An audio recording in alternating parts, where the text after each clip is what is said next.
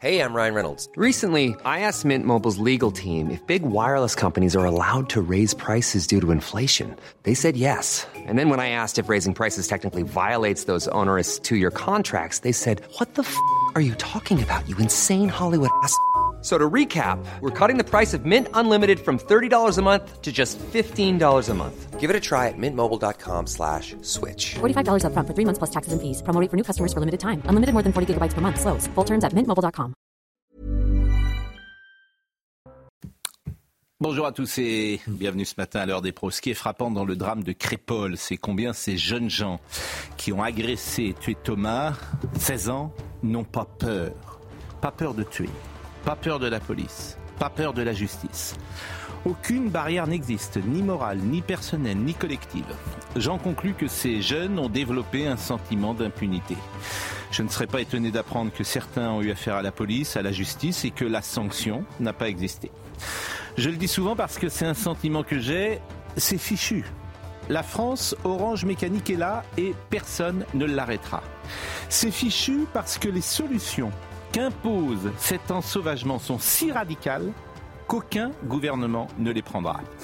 Au lieu de cela, et pour lutter contre les incivilités qui sont peut-être au commencement hein, de l'ensauvagement, la région Île-de-France, par exemple, de Madame Pécresse, pointe ce matin Séverine dans un terrain. Séverine qui parle fort, Séverine qui dit tout haut qu'elle a prévu de faire des lasagnes ce soir pour le confort des autres, dit le slogan. N'oubliez pas de rester discret. La région Île-de-France et Madame Pécresse ont raison. Le problème en France, c'est Séverine. Il est 9h, Somaya Labidi. Les pourparlers s'accélèrent pour une trêve et la libération d'otages à Gaza. Nous nous approchons de la conclusion d'un accord de trêve, a déclaré mardi le chef du Hamas dans un bref message. Les détails de l'accord doivent être annoncés par le Qatar et les médiateurs. Le gouvernement israélien n'a pour l'heure pas réagi à ces déclarations. Une marche blanche se tiendra demain à Romans-sur-Isère à l'initiative de la famille de Thomas, ce jeune lycéen de 16 ans tué à l'arme blanche en marge d'une fête de village à Crépole dans la nuit de samedi à dimanche. Des suspects sont, je cite, en cours d'identification, indique le parquet de Valence dans un communiqué. Et puis, avis favorable à de nouveaux forages pétroliers près d'Arcachon. Le groupe canadien Vermillon prévoit de forer euh, huit nouveaux puits au total pour, je cite, atteindre des réserves pétrolières jusque-là non exploitées sur le site de Cazaux, où une cinquantaine de puits sont déjà en activité avec une production actuellement estimée à 1500 barils par jour. Charlotte Dornelas, Vincent Hervé, Joseph Massescaréron, Georges Fenech, Gauthier Lebret et Mathieu euh, Valais. Bonjour à tous. On pourrait en rire et j'ai vu que vous en avez ri. On peut revoir d'ailleurs. Je n'invente rien. C'est dans le métro depuis quelques jours. Mais ça montre un état d'esprit de ce pays. Quand je dis qu'il faut tout changer, la France apprend que Séverine a prévu des lasagnes pour ce soir, c'est le choc. Le problème en France, c'est Séverine. C'est là qu'on est tellement déconnecté, tellement chez les fous dans ce pays. Et, avant de vous donner la parole, c'est intéressant ce qui se passe dans la Drôme. C'est un fait XXL, majeur de la société française. Je vais dire ici ce que personne ne dit généralement quand il est journaliste. Je vais parler de mes confrères. Sur France Info ce matin, c'est une brève. Sur France Télévisions ce matin, c'est une brève. Et nos amis de BFM que je vais citer, vous allez voir ce tweet, c'est le bandeau du pain béni pour l'extrême droite. On en est là en France. Crépole du pain béni pour l'extrême droite. Voilà, c'était notre confrère Laurent Ruquier hier. Du pain béni pour l'extrême droite. On en est là. C'est-à-dire qu'il y a un rapport idéologique désormais à toute information. Il y a ce qu'on doit traiter, ce qu'on ne doit pas traiter. Et comme tous les journalistes, effectivement, ont un biais idéologique, eh bien, ils ne veulent pas parler de ça parce que euh, c'est du pain béni pour l'extrême droite. Hmm. Bon, ben, quand on en est là, en fait, c'est fini. C'est fini. voilà, la société, on, va aller en... Oui, et si on le traite, et si on le traite, c'est avec un vocabulaire qui va être un vocabulaire particulier. C'est-à-dire, on va parler de RIX, RIX, comme s'il s'agissait d'une RIX. Il s'agit d'une attaque mortelle, il ne s'agit pas de RIX. On va parler de violence gratuite. La violence, elle n'est pas gratuite pour les victimes, etc. non seulement on n'en parle pas, mais quand on en parle, on en parle mal. Et en plus, c'est pas la première fois que ça arrive. Parce que ce serait la première fois, on serait sidéré de ce qui arrive. Euh, pourquoi pas On cherche les mots, on se demande ce qui se passe, euh, on est prudent. Mais ça arrive, c'est arrivé régulièrement ces derniers mois. C'est ça qui est absolument terrifiant. C'est arrivé dans des fêtes de mariage, dans des fêtes d'anniversaire, dans des fêtes privées. Et là, en l'occurrence à Crépole, où il y a en effet euh, euh, beaucoup de blessés par rapport au nombre d'habitants dans le village. Enfin, la proportion est complètement dingue. Euh, mais la vérité, c'est qu'on n'en parle pas parce qu'on n'a pas envie de poser des mots sur ce qui s'est passé. Parce que mais Thomas, il s'inscrit dans une longue liste. Hein. C'est ah pas malheureusement la, la, première victime de ce genre d'attaque. On sait d'après les, les, statistiques de l'Observatoire national de, de, la délinquance notamment qu'il y a environ 120 attaques au couteau par jour. Mm. Ce qu'on ne voyait pas il y a quelques années. Hein. Mais quel biais fait que des journalistes parlent d'extrême quel... mais, mais, on s'en fout. Voilà, on s'en fout. On s'en fout. on est d'extrême droite. Là, les points barres, on non, est d'extrême droite. C'est pas le problème de savoir à qui ça va bénéficier. Ouais. Comment mm. peut-on avoir des cerveaux qui ont, euh, comment dire, qui ont vrillé comme ça? Le problème, ce qu'on devrait dire, c'est comment résoudre ce problème. Mm. Qu'est-ce qu'il faut faire Qu'est-ce qu'on doit faire Pourquoi Et Mathieu pour en parler, c'est le problème de la justice, quoi. C'est extravagant, en fait. Et hein. quand je dis le, c'est intéressant. Évidemment, je parle des autres journalistes, mais ça montre l'espace médiatique dans lequel on vit. Je pourrais parler des artistes de la même manière, les journalistes, les profs, l'université, etc.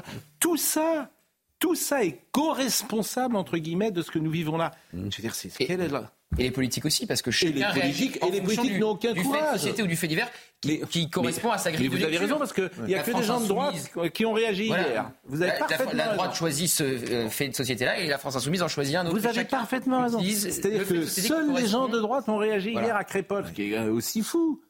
Pourquoi les gens de gauche ne réagissent-ils pas Ils ont réagi à l'agression du jardinier. Non, c est, c est, je vous assure. Alors, on va voir le sujet, euh, le déroulé de l'attaque, euh, comment ça s'est euh, passé, si j'ose dire, les premiers éléments que nous avons, et puis avec Mathieu Vallet, qui est sur le terrain, bah, il va nous donner son sentiment.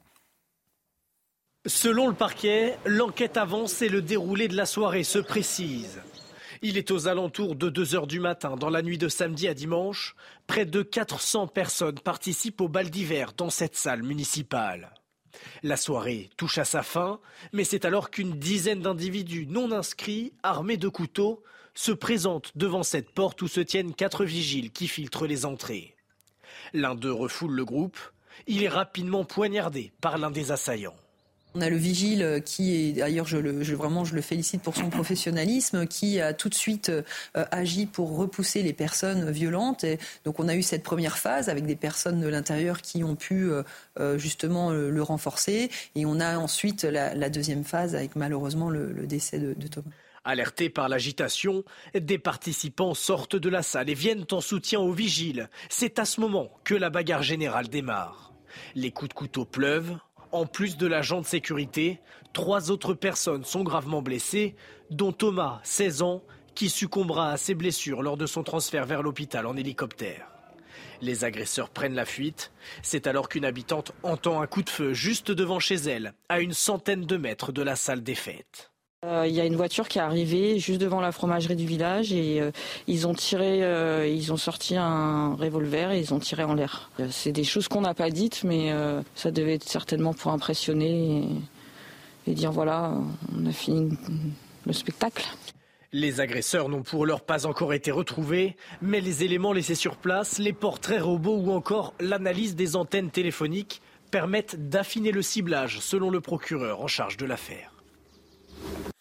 Le Parisien est l'un des rares à sauver l'honneur des médias, écrit Eric Nolot, en accordant sa juste place à l'effroyable attaque de Crépol, énième preuve d'une décivilisation accélérée, d'une barbarie qui prend ses aises. Et c'est vrai que c'est la une du Parisien aujourd'hui. Il plantait les gens à l'aveugle, euh, je le répète. En fait, ce qui est intéressant, c'est le biais qu'il y a aujourd'hui entre le privé et le service public. Une brève sur France Info une brève dans le journal de France 2 euh, qui est présenté euh, par Thomas Soto le matin. Une brève. Voilà ce qui se passe en France. C'est une brève. Ça, en fait, ça n'existe pas. Hmm. C'est ça que ça veut dire. Mathieu Vallet. D'abord, j'ai une pensée euh, pour la famille de Thomas, 16 ans, euh, qui a été euh, tué au couteau dans la nuit de samedi à dimanche à Crépole, dans ce village de 500 bonnes âmes.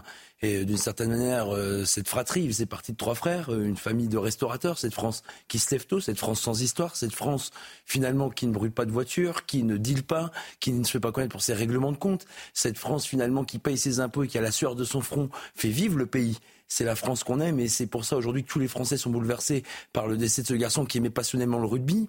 Et quand on voit qu'il y a 17 blessés, 4 blessés encore ce matin à l'hôpital qui ne sont plus en urgence absolue, avec euh, des enquêteurs gendarmes de la section de recherche de Grenoble qui mettent tout en œuvre pour retrouver ces dizaines de barbares qui sont venus commettre l'irréparable dans la nuit de samedi à dimanche, on est là face à Thomas, victime de la décivilisation, c'est-à-dire aujourd'hui pour un regard mal croisé, pour un différent X ou Y. On peut prendre des coups de couteau et malheureusement, vous le disiez, 120 attaques au couteau par jour aujourd'hui, il y a une explosion de la violence liée à ces faits en France et nous, les policiers et les gendarmes, sont en première ligne pour protéger ces victimes. Effectivement, je salue ce vigile qui était à l'entrée avec trois autres de ses collègues pour protéger cette soirée. Vous imaginez bien que toute la nuit, ça s'est bien passé. Il n'y a pas eu de heurts, il n'y a pas eu de violence et qu'on a une bande d'une dizaine de criminels qui sont venus pour commettre cet acte criminel et j'espère qu'ils en répondront sévèrement devant la justice. et j'en terminerai là. On entend beaucoup justice pour Naël, justice pour Adama, justice pour Théo. Mais moi, c'est justice pour Thomas aujourd'hui. C'est un garçon qui n'était pas connu des services de police, qui ne s'était fait jamais connaître par la voyoucratie, qui n'avait jamais posé de problème, qui allait au lycée à Romans-sur-Isère. Et c'est cette France-là aussi, c'est cette France pour laquelle les policiers et les gendarmes se battent, parce qu'elle a besoin de la police et de la gendarmerie pour se protéger face à la loi du plus fort, face à la loi qui tue, face à celles et ceux qui pourrissent notre quotidien et qui aujourd'hui font des morts dans nos rues, dans nos villages, dans nos soirées, dans nos festivités. Encore faut-il que les médias, effectivement, s'intéressent à cela et qui s'intéressent manifestement plus à Naël que à Thomas. Oui.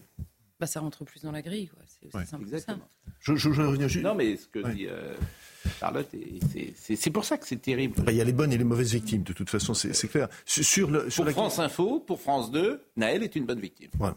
Oui, mais c'est au-delà de ça, parce que on- euh, souvent, souvent, il est reproché à certaines personnes, dont je fais partie en l'occurrence, hein, d'analyser et de dire on n'a plus affaire à des faits divers, mais à des faits de société par la répétition, le nombre, la ressemblance entre ces faits. Ça dessine une société plus qu'un fait divers dont on ne sait pas ce qu'il est en train de se passer. Or, je note que les mêmes qui utilisent là le, le registre Absolument. du fait divers ne l'utilisent jamais quand se pose la question, par exemple, du tir d'un policier. Or, c'est incomparable puisque la justice doit passer pour savoir est-ce qu'il était légitime ou pas de tirer, mais c'est potentiellement légitime. Là, en l'occurrence, ça ne l'est dans aucun cas. C'est impossible. Donc, c'est plus facile à analyser rapidement ce qui est en train de se passer et ça se répète plus souvent. Donc là, c'est carrément de la malhonnêteté. C'est pas simplement euh, euh, une mauvaise appréhension de ce qu'ils sont en train de commenter. C'est clairement de la malhonnêteté dans la manière de le traiter. Mais, mais, mais tout est. Enfin, moi, tout me pose pose problème. J'ai parlé du vocabulaire. Je reviens même à la question de couteau. Je, je parle sous votre. Les lames font 25 cm. Les lames font 25 cm. C'est pas des couteaux. C'est pas des couteaux qu'on trouve comme ça. C'est il a fallu les acheter. C'est des armes de combat. C'est où, où d'où, d'où ça vient? Ça normalement, on est journaliste. On doit faire une enquête. On doit se renseigner. On doit mettre ça en exergue. Et c'est pour ça que vous devez prendre. En fait, quand je dis que c'est fiché, c'est que les solutions que ça réclame, personne ne les prendra. C'est fichu pour ça d'ailleurs. C'est-à-dire qu'il faut tout changer, il faut changer les lois. Quelqu'un qui a un couteau de 25 cm, bah, faut que. voilà, faut qu'il. Déjà C'est- interdit. C'est prévu par la loi. Oui, mais c'est. Mais c'est pas appliqué, euh, Pascal. C'est pas appliqué dans avec la rigueur. Écoutez, on va attendre. Avec la fermeté. On va attendre parce qu'il faut évidemment être prudent. Quand On un jeune ces- traîne ces un, policier sur 20 mètres dans Oui. une voiture et qui se Bien retrouve à- avec 30 heures de, de- de travail d'intérêt général, la loi n'est pas appliquée. On va attendre euh, ce que disent les enquêtes. Ah non, ces- quelques jeunes. Comment j'exagère? Oui, c'est 35 heures. Ah, j'avais dit 30 heures, pardon.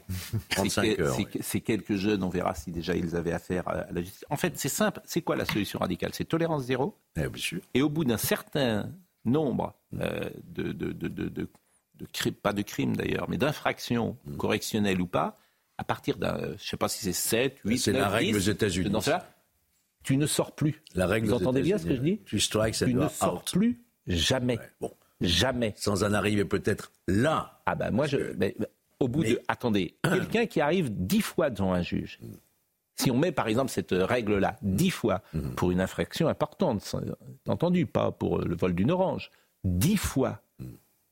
il ne sort plus. Voilà ce que je pense. Oui. Il est irrécupérable Moi, pour la pas société. mais- Il, est, il est irrécupérable pour la société, irrécupérable. Et moi, je protège la société. Voilà. Alors, Vous avez vu que c'est de la faute de la société d'ailleurs. C'est ce qu'a dit Gérald Darmanin. Il a dit que c'était la faillite de la société, comme s'il y avait une responsabilité collective. bah, il a, Et il a raison. bah, il- c'est surtout la de la de faillite de, monde. de Ah, ceux- c'est une responsabilité La de tous ceux, responsabilité est collective. de tous De ceux société, qui ont pas des laissé responsables de la société. Des certainement. responsables. Voilà. Mais, mais parce qu'en fait, ces solutions, euh, je vous dis, c'est tolérance zéro. Ça a marché d'ailleurs, on sait bien ce que ça a marché. Alors, bon. Alors voyons euh, le sujet de Juliette Sada sur euh, ce village de Crépol. C'est une petite commune, sonnée après le drame. Un déchaînement de violence que les habitants de ce village de 550 habitants n'arrivent pas à expliquer. Aujourd'hui, je pense que tout le monde est en état de choc. On est choqué de voir ce gamin de 16 ans. C'est pas possible. Enfin, moi, enfin, j'ai du mal à admettre. hein. Je- On comprend pas. C'est inexplicable. On n'est pas en sécurité nulle part. Qu'on soit à Paris, qu'on soit à Crépole. Euh, voilà, les gens, euh, les gens sont haineux. L'adolescent a été scolarisé ici au lycée du Dauphiné à Romans-sur-Isère, où une minute de silence a été observée ce lundi en sa mémoire. Certains de ses camarades étaient présents lors du drame. Mais quand je suis parti, c'était vers 1h45 pour, euh, bah, pour partir rentrer chez moi. Je suis passé bah, devant le groupe parce que ils, je sais pas, ils attendaient comme ça en cercle. Puis je me disais, il y avait un truc qui c'était louche quand même. Et c'est que le lendemain matin que j'apprends par un ami à moi que bah il y a eu euh, un mort, des blessés. Ils ont lancé des coups de couteau à vue, et ils savaient même pas où est-ce qu'ils plantaient, de la barbarie pure, c'est inadmissible. C'est... J'ai perdu un de mes meilleurs amis, c'est inadmissible. C'est... Le meurtre de Thomas a suscité l'effroi et l'indignation chez les élus de Romois. Tous ont exprimé leurs condoléances à la famille du jeune homme. Écoutez d'autres témoignages qui ont été recueillis par les équipes de CNews. Bah, c'était un garçon très gentil, euh, très discret, un peu rigolo. Enfin, rien, pas un chercheur de bagarre, rien du tout. Complètement à l'opposé de ce qui s'est passé. C'est pesant. Euh, Aujourd'hui, j'avais cours avec euh, une prof qui a refusé de nous faire cours car elle n'avait pas la force. Et elle a pleuré devant la classe euh, parce que son enfant euh, le connaissait personnellement. Donc euh, oui, euh, l'ambiance est très euh, délicate. En tout cas, moi j'espère qu'ils trouveront c'est qui et qu'ils payeront pour ce qu'ils ont fait parce que ça se fait pas. Il avait que 16 ans, quoi. Il avait la vie devant lui. euh, il méritait pas de mourir, quoi. Ils vont pour passer une bonne soirée, ils, se retrouvent bah, morts pour rien du tout. C'est vraiment n'importe quoi. Gérald Darmanin, vous l'avez dit, a pris la parole. Euh, ce qui est intéressant, d'ailleurs, c'est que c'est assez rare, d'ailleurs, chez Gérald Darmanin, il y a eu un petit décalage. Je trouve que c'est arrivé entre samedi et dimanche. Dimanche, globalement, euh, la société médiatique, l'espace médiatique a euh, peu réagi. Euh, hier, c'était pas encore la une euh, du Parisien comme ça l'est aujourd'hui. Et... Dimanche, c'était dans les journaux de 20h. Oui, je suis d'accord avec vous. Et on disait que dans l'entourage Mais Gérald de Darmanin, avait- pour savoir plus euh, les circonstances, les profils, etc., de ce qui s'était passé exactement. Le président de la République n'a pas dit un mot. Non. Il avait parlé de drame inexcusable sur Naël. Et oui, c'est ça qui. Les profils, on s'en doute. hein. Oui, mais ce- pourquoi, en fait, pourquoi le président de la République fait-il un tweet sur Naël et n'en fait-il pas, pas un tweet sur Naël, c'était une déclaration à Une Marseille. déclaration à Marseille. Bon. Pourquoi Moi, ça m'intéresse. Qu'est-ce qui fait Qu'est-ce qui fait que la société Oui. médiatique Oui. euh, Bah, il faudrait peut-être aussi une minute de silence pour Thomas à l'Assemblée nationale. Il faudrait surtout qu'il n'y ait plus de Thomas, en fait. Non, mais parce qu'il y en a bien une pour Naël. Non, mais je ne rentrerai pas là-dedans parce que je pense qu'il fallait pas faire euh, deux minutes euh, Mais c'est ce que je de- pense de, aussi. de silence. bien Donc, je sûr. rentrerai pas là-dedans. Vous avez compris. Voilà. Vous savez, c'est la maman d'Enzo à qui il est arrivé peu ou prou la même chose, hein, qui s'est fait planter pareil, qui avait dit mais le président ne réagit pas parce qu'on ne fait pas d'émeute. Elle avait posé la question, la seule question qui vaille en fait. Ouais. C'est-à-dire que ces, ces- ces gens-là respectent tout, même après l'horreur qui leur est arrivée.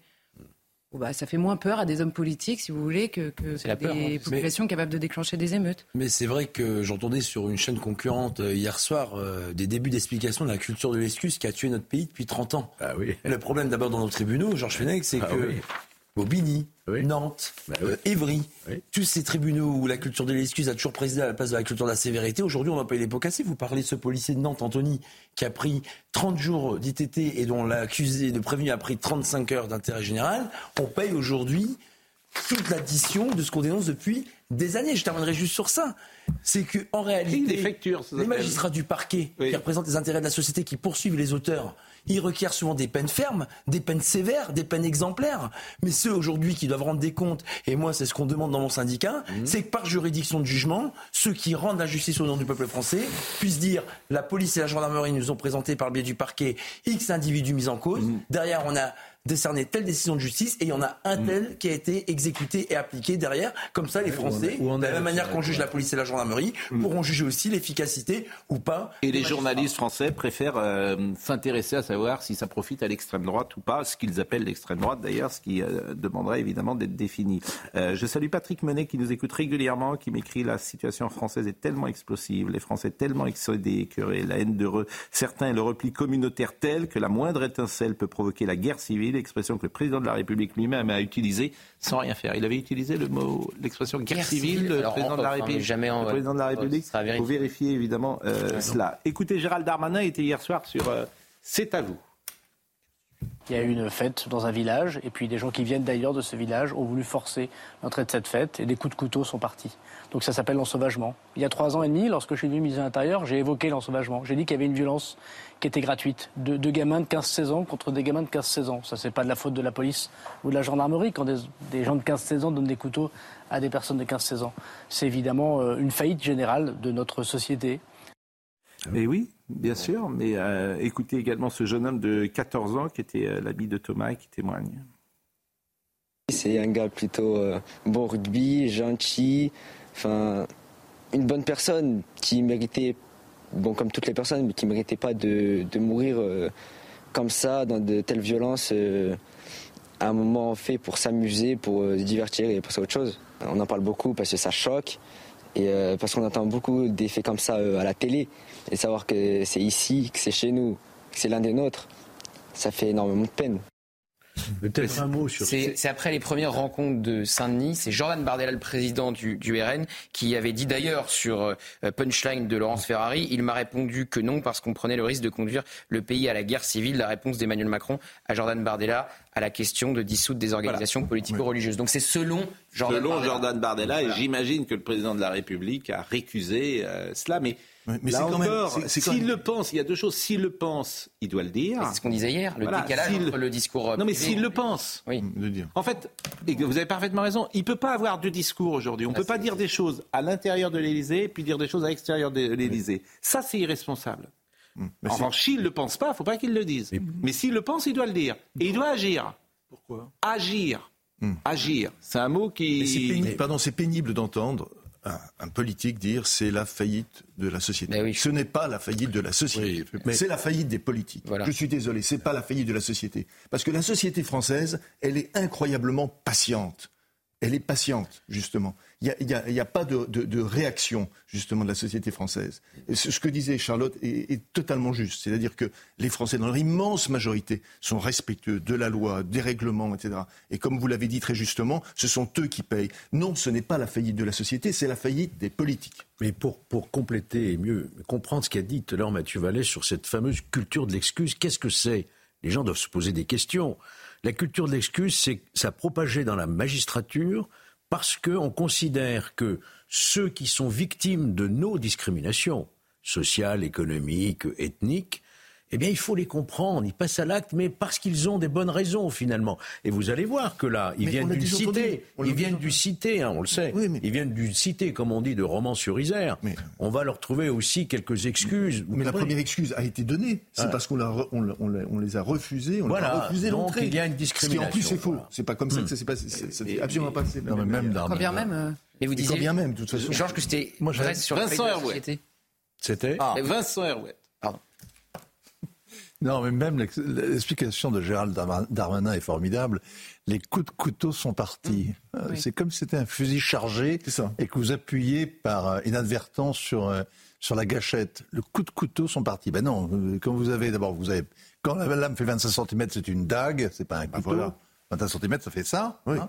Et donc, euh, le coup de couteau ne part pas tout seul. Il faut le prendre dans la main. Il faut, tap- faut, Ah oui. Faut pointer. C'est, ça arrive Bon. pas comme ça par accident. Euh, Driss Gali, qui est essayiste, qui était euh, ce matin dans la matinale de Romain Desarbres. Absolument. Et qui s'est exprimé sur ce sujet et qui fait un compar- une comparaison euh, sur lequel, évidemment, euh, il y a matière à discuter. Je ne suis pas sûr qu'il ait, euh, évidemment, euh, qu'il faille accréditer cette comparaison qu'il fait. Mais écoutons-le. Le protocole opératoire, si on peut dire, rappelle vraiment ces guerres coloniales où vous avez des gens désarmés, hein, qui étaient les pieds noirs hier en Algérie. Aujourd'hui, vous avez des gens qui, comme le disait votre reporter, se croyaient à l'abri dans la France profonde, chez les Mohicans, dans les réserves de. Je, dis les Mohicans, je dis ça avec, avec ironie, avec beaucoup de guillemets, euh, dans des réserves de, où, on se croit loin des villes, euh, on se croit loin de, l'insécurité, et euh, ils sont livrés à eux-mêmes. Vous n'avez pas de police, pas de gendarmerie, euh, elles arrivent trop tard, et vous avez un commando qui arrive en traître, effet de surprise, qui fait son coup et, qui s'enfuit, qui se dilue dans, dans la nature. Et euh, il ne manque plus qu'une revendication. On a encore de la chance, entre guillemets, on n'a pas encore de revendication politique de ces actes-là. Mais c'est vrai que les policiers euh, n'entraient pas visiblement dans cette cité. euh, plus personne n'entre. Euh, dans ce, dans ce quartier qui est mis en cause, hein, Mathieu Vallet.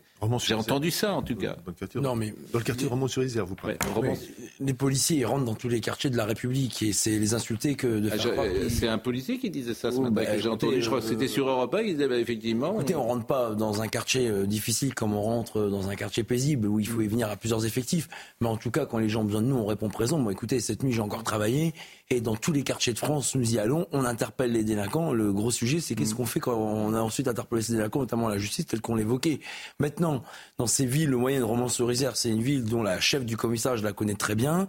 Elle fait tout ce qu'elle peut avec ses effectifs pour assurer la sécurité des gens. La police municipale donne une contribution mm. importante. On le dit très peu, mais les polices municipaux apportent leur concours de manière très importante aux mm. policiers nationaux, aux gendarmes.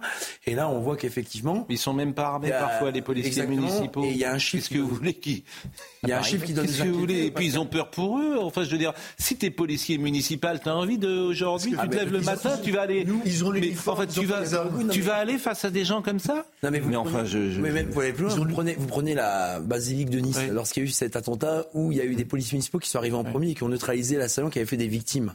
On voit que l'importance d'armer les policiers municipaux est vitale. Nous, c'est ce qu'on demande Bien comme revendication. Et la deuxième chose, aujourd'hui, pour que les gens comprennent bien, on nous dit que c'est des mineurs de 15-16 ans, en tout cas évidemment des jeunes, notamment la victime. Mais aujourd'hui, la jeunesse de notre pays représente 21% de la population. Mm. Et dans la délinquance générale, elle représente 20%. C'est 8% de plus qu'il y a moins de 10 ans. Donc ça, c'est une augmentation significative. Tout à fait. Donc si vous voulez, il n'y a pas plus de délinquants, mais il y a des délinquants de plus en plus violents et de plus en plus jeunes. Et la question, elle est posée. Aujourd'hui, quand vous avez l'âge entre 16 et 18 ans, je passe au contrôle de Georges Ney, qui est un ancien magistrat, vous avez mm. l'excuse de minorité. Donc vous pouvez encourir la moitié de la peine qui est prévue mm. par la loi. Si c'est un vol 3 ans, c'est un an et demi. Le magistrat peut l'écarter. Mais aujourd'hui, disons-le, est-ce qu'on ne rabaisserait pas la majorité Mais on l'a dit 50 fois, Mathieu. Je veux dire, on va marquer une pause et vous allez rester encore avec département, Un centre éducatif fermé. Il n'y en a même pas un par département. Mais on l'a dit 50 ah bah fois. mais, mais, non, mais l'histoire de l'excuse de la minorité. Mais moi, je vais vous dire, je juge quelqu'un de 15 ans comme quelqu'un de 18 ans. Je suis désolé de vous le dire. Voilà, ça me paraît tellement de bon sens. Bah, voilà. Non, mais on le. Mais vous vous rendez bien compte qu'on dit les mêmes choses toujours et tout le temps Mais taisons-nous de la minorité. Pascal, taisons-nous puisqu'on dit toujours les mêmes choses. Ben, moi le premier. Sauf que ceux qui sont aux manettes ne l'entendent pas, c'est ça le problème. Eh oui, ne l'entendent pas, ben comme vous dites, jusqu'au jour euh, où ça va changer de manette. Bah oui.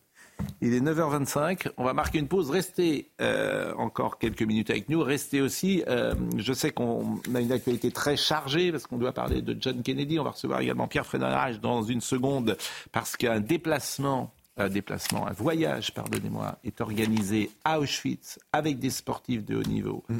pour euh, évidemment être sensibilisés à ce qui se passe aujourd'hui euh, en Israël et savoir le drame qui se joue pour euh, les juifs du monde entier. on va en parler dans une seconde, mais la pause. Il est 9h32, Somaya Labidi nous rappelle les titres du jour arrivée de l'aide humanitaire française en Égypte. Comme vous pouvez le voir sur ces images, 11 tonnes de matériel médical à destination de la bande de Gaza ont été livrées au Croissant Rouge égyptien dans le Sinaï. L'aide humanitaire a été transportée à bord d'un avion militaire A400M parti de la base aérienne d'Orléans-Brissy vers Al-Arish en Égypte.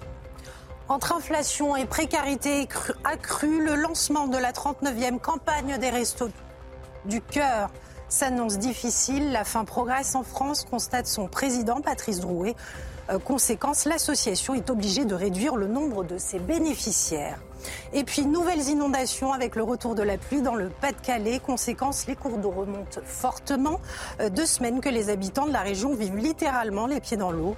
Euh, face à l'ampleur des intempéries, Bruno Le Maire a annoncé une prise en charge des relogements pendant six mois. Excusez-moi, Soumaya, j'étais en train d'expliquer à Mathieu.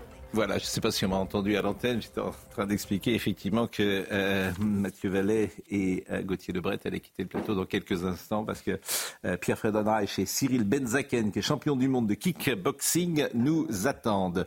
je voudrais simplement qu'on écoute Driss Gali, qui est donc essayiste, on vient de l'entendre il y a deux secondes, mais vous allez écouter ce qu'il propose c'est pas très compliqué. Et hier, de la même manière qu'on a écouté Mme Chalmani qui disait les choses justes, je regrette que les hommes politiques ne disent pas ce que des essayistes, des intellectuels disent. Et, je m'interroge, pourquoi ne disent-ils pas, pourquoi ne disent-ils pas ce que dit M. Driss Gali Parce que me semble qu'il porte la bonne analyse. Écoutez-le. Quand on a accumulé les, erreurs comme ça, sociologiques, on ne va pas changer le peuple, on ne va pas changer la jeunesse, on ne va pas les recycler, les envoyer en, camp de redressement en Guyane ou à Tahiti. Mais à mon avis, il faut faire trois choses. Il faut d'abord euh, réapprendre à condamner moralement les violents. Or, nous sommes incapables de citer leur nom et leur prénom. On dit toujours c'est AB, DZ, JM. Il faut donner, il faut, euh, condamner moralement les gens. Dire un tel a commis un acte que la société ne, n'admet pas et n'admettra pas. Ça, c'est le boulot de chacun et notamment des, des, des, intellectuels et des politiciens, mais surtout des intellectuels, des églises. Où est l'Église catholique en France? Quand on tue des jeunes comme ça, euh, euh, il, y a quelque chose de diabolique là-dedans. Il faut, il faut condamner moralement. Ça, c'est pas la loi, ça, c'est nous-mêmes. Deuxième chose, il faut mettre fin à l'impunité. Aujourd'hui, dans les tribunaux de France, je vais exagérer un peu, il y a une amnistie qui est prononcée chaque jour aux voyous ce pays vit un régime d'amnistie permanente. Il faut qu'on arrête avec ces travaux d'intérêt généraux. Il faut construire des prisons, je suis désolé, des bonnes prisons, pas des académies du crime, des bonnes prisons, pas des, pas des endroits où les gens sont molestés sexuellement. Il faut des prisons où on reste citoyen, mais on est quand même puni. Il faut, des places de prison, parce que la société est devenue criminogène. Troisième élément, sous réserve de l'enquête, hein, on verra le profil de, ceux qui ont commis ça. Il faut évidemment mettre fin à l'immigration de masse qui alimente une contre-société, ça M. Darmanin ne, le dira jamais parce que c'est tirer une balle dans son propre bilan, une contre-société qui s'en prend, ce que je disais au Mohicans, aux gens qui ont fui les banlieues et les centres-villes pour leur dire vous n'êtes plus chez vous. Mais attention, je suis extrêmement prudent parce que je ne suis pas policier, je ne connais pas l'enquête. Hein. Qu'est-ce que vous en pensez? Bah, Les places de prison, euh, on nous avait promis 15 000, on a 2800. Sur euh, l'évaluation des magistrats et la réponse pénale, euh, vous connaissez mon avis, je l'ai suffisamment dit sur ce plateau et d'autres plateaux, notamment sur des affaires à chaque fois pratiques et pragmatiques. Et enfin, sur ces quartiers, bah, écoutez, j'en suis issu. J'attends d'abord ce que les enquêteurs gendarmes vont nous dire. Hein. Je suis policier, donc je sais qu'il faut être prudent parce que l'enquête, elle avance et que parfois on peut découvrir des choses. Aujourd'hui, il faut le dire, effectivement, dans nos quartiers de la République, on a un communautarisme et une violence assez importante, les rodéos, les trafics de stupéfiants, les règlements de compte, mais on a aussi toute une partie des gens honnêtes qui, en partie, ont fui les quartiers, mais aussi mm. qui sont restés.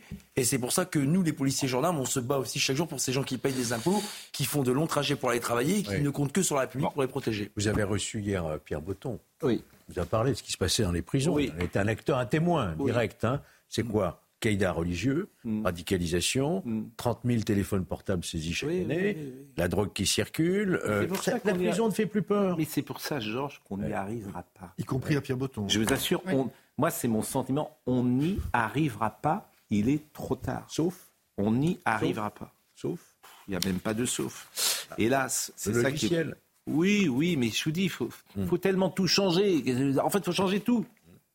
Donc c'est compliqué de changer tout. Mais même vous, Georges, vous trouvez des circonstances atténuantes quand vous dites euh, que Gérald Darmanin a raison quand il dit que c'est une responsabilité globale de la société Mais c'est une responsabilité globale des politiques et des juges. Ah voilà, donc pas de la société. Ah bah, non. c'est pas bon, écoutons ah euh, cette jeune euh, lycéenne qui était témoin hier. Alors les équipes de CNews sont sur place et elle rapporte évidemment beaucoup de témoignages. On va, c'est Michael Dos Santos, je crois, qui a recueilli ce témoignage. Écoutons-le. Au début, euh, ça se passait bien. Enfin, il y avait, c'était comme d'habitude. Et après, euh, au bout d'un moment, euh, il y a des gens qui sont arrivés. Enfin, c'était quand le bal il était terminé. Il y a des gens qui sont rentrés et qui ont dit il y a des coups de couteau. Et au début, on prenait pas trop ça au sérieux. Enfin, on se rendait pas trop compte de ce qui se passait. Et après, il y a des garçons avec des t-shirts, enfin, un garçon avec un t-shirt plein de sang qui arrivait. Et avec du, enfin, il y avait du sang euh, partout. Je suis allée me cacher et je bougeais plus. Moi, je suis partie quand les gendarmes y sont arrivés, parce que quand les gendarmes y sont arrivés, on pouvait euh, sortir. Donc, euh, je suis partie, enfin, dès que je pouvais. Deux témoignages encore pour terminer hein, ce chapitre, en tout cas deux analyses, celle de Thibault de Montbrial. Dans les prochaines fêtes de village, il va y avoir des, il va y avoir des, gens locaux qui vont venir avec des armes au cas où et qui vont venir avec des armes pour se protéger, pour se substituer euh, à la carence de, de, la puissance publique. Et c'est pas pas une accusation. La puissance publique peut pas mettre une voiture de gendarmerie devant chaque fête de village. Mais il se trouve que quand il y a une fête de village d'un petit village euh, un samedi soir, euh, et ben les gendarmes ne, ne, ne, peuvent pas être dans tous les villages en même temps. Et donc ce qui se passe, c'est que s'il n'y a pas une reprise en main mais drastique, visible avec un message politique à la fois verbal et ensuite des actes, les gens vont finir par s'organiser eux-mêmes. Fabien Roussel, lui, était l'invité de Sonia Mabrouk ce matin sur Europe 1 et sur CNews. Écoutons-le. Une société euh, où des actes de ce type euh, se reproduisent quand même de plus en plus. On se dit, euh, moi-même qui suis député d'une circonscription avec des villages, euh, pourquoi pas chez nous demain? Et on ne peut pas non plus susciter euh, la terreur euh, pour, euh, pour, tous les habitants et ceux qui ont prévu de fêter un anniversaire, un mariage, etc. Il ne faut pas pousser. Mais en tout cas, ce qui est vrai, c'est que de plus en plus, aujourd'hui, dans la société, je dirais dans le monde, on règle ces problèmes par la violence, par les coups, et il n'y a plus de règles. Voilà ce qu'on pouvait dire ce matin sur le drame absolu de Crépol. Je remercie Mathieu Vallet. C'est vous, Pascal. Je remercie également euh, Gauthier Lebret. Et nous allons recevoir, euh, comme je vous le disais, sur ce plateau, Pierre Fredenreich et Cyril Benzaken. Il est champion du monde de kickboxing à l'initiative du CRIF avec la collaboration de Richard Dacoury. Des sportifs de renom se rendront le 26 novembre prochain au camp d'Auschwitz-Birkenau. Euh, on va en parler dans une seconde. Je voudrais qu'on parle de Sandrine Josso parce que le premier témoignage public de Sandrine Josso a fait monter évidemment la pression sur le sénateur Joël Guerriot qui a accusé d'avoir drogué la députée en vue de l'agresser sexuellement. Le président du Sénat, Gérard Larcher, réclame la mise en, en retrait de l'élu.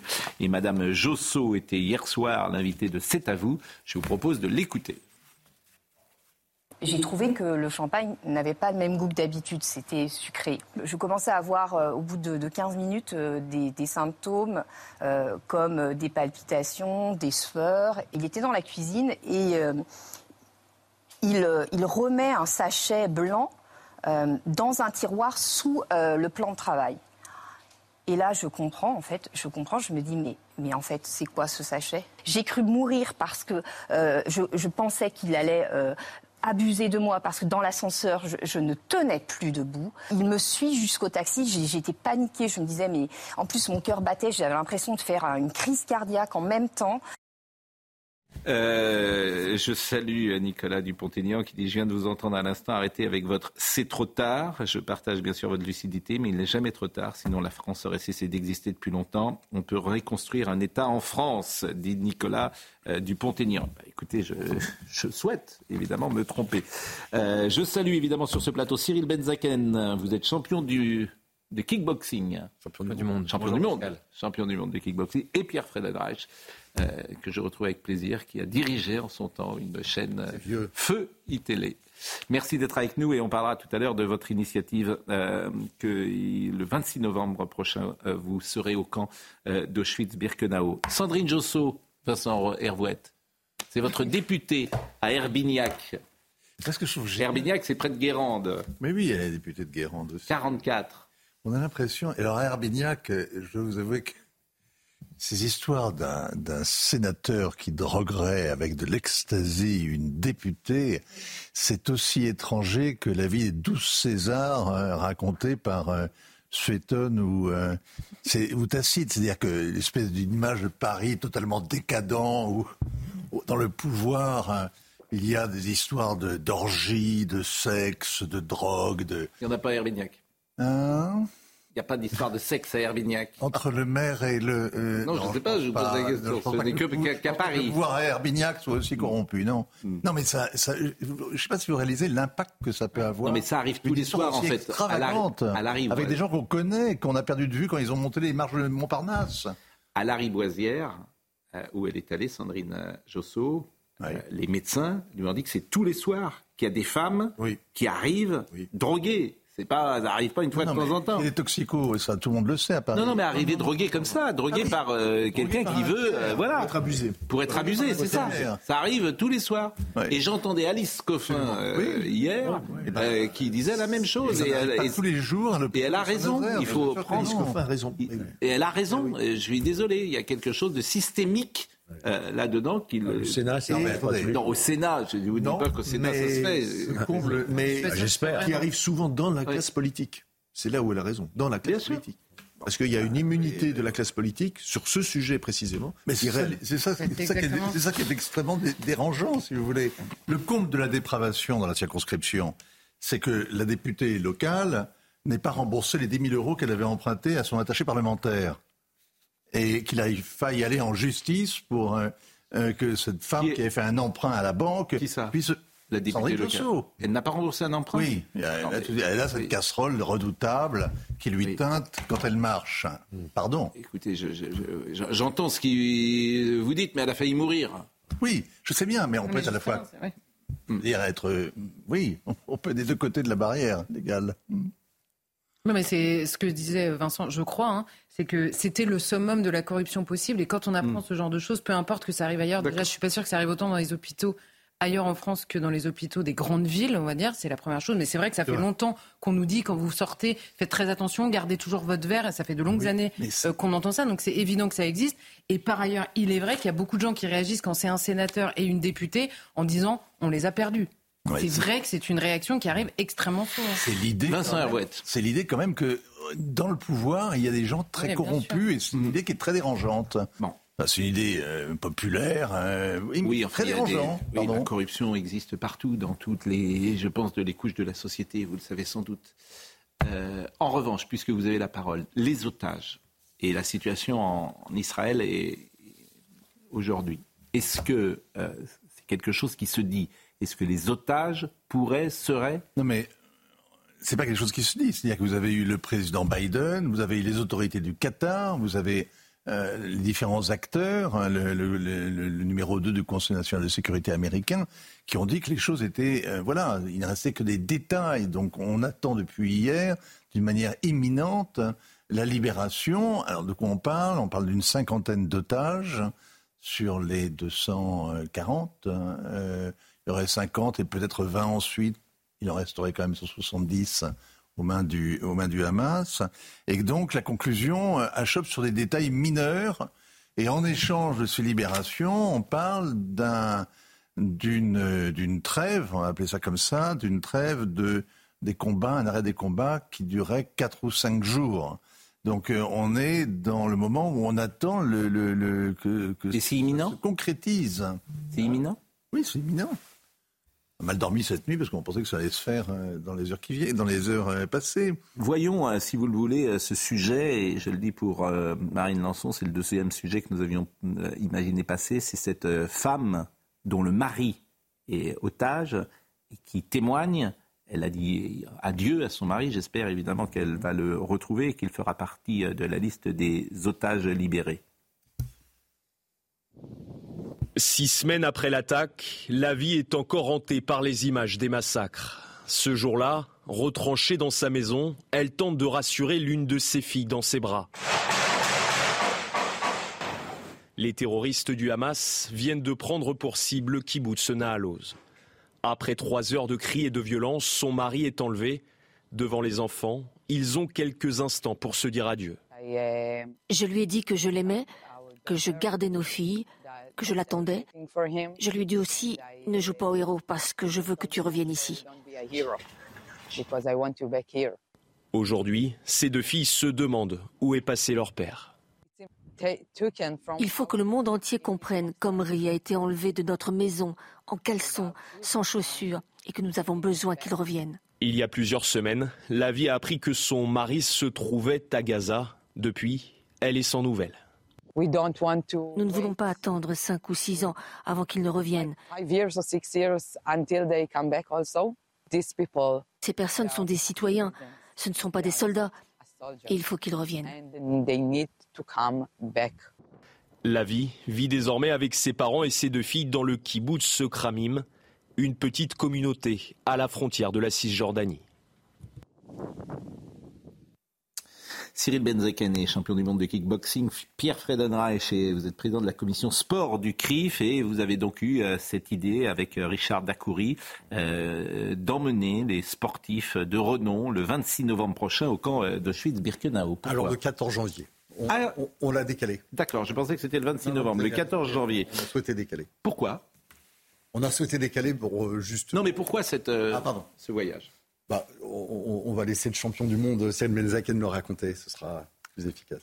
Alors écoutez, en tout cas moi pourquoi j'ai adhéré à, ce voyage, c'est parce qu'il fait partie de, l'histoire nationale de notre pays et que je pense que c'est un, devoir de, connaître l'histoire. Déjà le fait de connaître, je pense ça permet d'ouvrir euh, l'esprit et, dans les temps euh, actuels, bah, rappeler que en fait les, camps de concentration euh, d'Auschwitz ne touchaient pas seulement les, juifs, mais également les homosexuels, les tziganes, et donc en fait c'est vraiment un message de, non à la xénophobie, on va dire. Et, euh, et, je pense que quand on a la chance d'évoluer dans des milieux comme le sport, on n'est pas face à ces violences-là, parce que sur un terrain, il n'y a pas de, de barrière sociale, il n'y a pas de barrière religieuse. Et, donc, on peut porter euh, des messages beaucoup plus hauts et beaucoup plus forts en connaissant l'histoire et donc en réalisant ce genre de voyage. Est-ce que euh, vous êtes au contact de la jeune génération et notamment la génération élevée dans les quartiers? Oui, tout à fait. Hmm. Comment vous euh, jugez cette jeune génération, ces gosses qui ont 13 ans, 14 ans, 15 ans, 16 ans, par rapport à cette histoire de la Shoah? Alors, euh, c'est pas forcément les, sujets desquels on, parle quand, je les croise, euh, quand je les croise à la salle, mais c'est vrai qu'on a un, devoir quand, quand, on a des, des, jeunes qui, sont, qui ont grandi dans un univers qui est complètement différent le nôtre. Il faut quand même se rendre compte qu'on est dans un monde où les réseaux sociaux, etc., ont formé une jeunesse vraiment euh, en marge de des générations qui ont, on va dire, 30 ans comme moi ou, plus. Euh, et, donc, on a un devoir de, leur rappeler, je vois un livre à côté de vous, qui est en fait la, vérité, la connaissance, l'histoire, elle est dans, les livres parce qu'il y a, beaucoup plus de, matière dans la mesure. Est-ce qu'ils acceptent cette euh, information C'est-à-dire que pour dire les choses, on a le sentiment que ce qui se passe au Proche-Orient, est arrivé dans les banlieues. C'est pas d'ailleurs, on a le sentiment, c'est, c'est ce qui s'est passé.